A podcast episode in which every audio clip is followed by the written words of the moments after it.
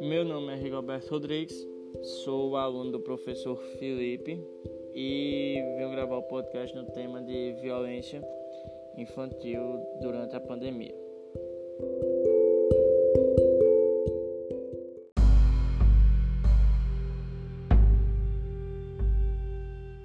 Em tempos de pandemia, tornou-se uma grande questão, tanto social quanto na saúde, que desencadeou uma preocupação cada vez maior a respeito da proteção do menor incapaz.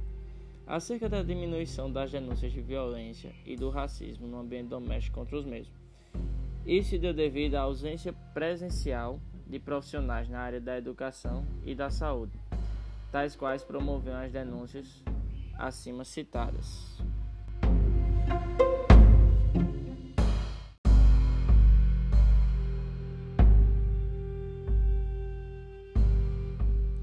Durante esse período, pesquisas afirmaram que o número de violência contra violência e racismo diminuiu, paralelamente à mesma época do ano anterior, tornando cada vez mais alarmante, pelo receio de estar havendo uma subnotificação dos casos.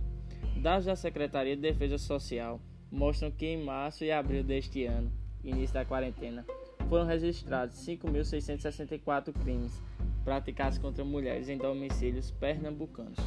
Nesses dois meses, a polícia notificou 106 denúncias de agressões contra idosos com mais de 65 anos, enquanto foram prestadas 201 queixas de delitos sexuais que vitimaram crianças e adolescentes. Os números apresentam queda em relação ao mesmo período do ano passado, quando houve, respectivamente, 7.295, 127 e 354 registros registros. O temor se expôs à rua em meio à pandemia e a intimidação constante do perigo dentro de sua própria residência dificultam, quando não extinguem, a possibilidade de busca por ajuda.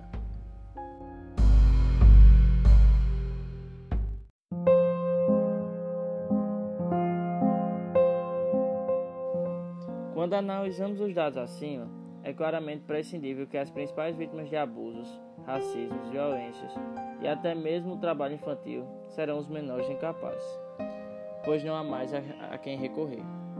Para isso, o governo elaborou campanhas que ajudam a estimular a população a fazer denúncias por meio de telefones e pela divulgação em redes sociais, alertando principalmente as escolas e o acolhimento de seus alunos nas voltas, na volta às aulas.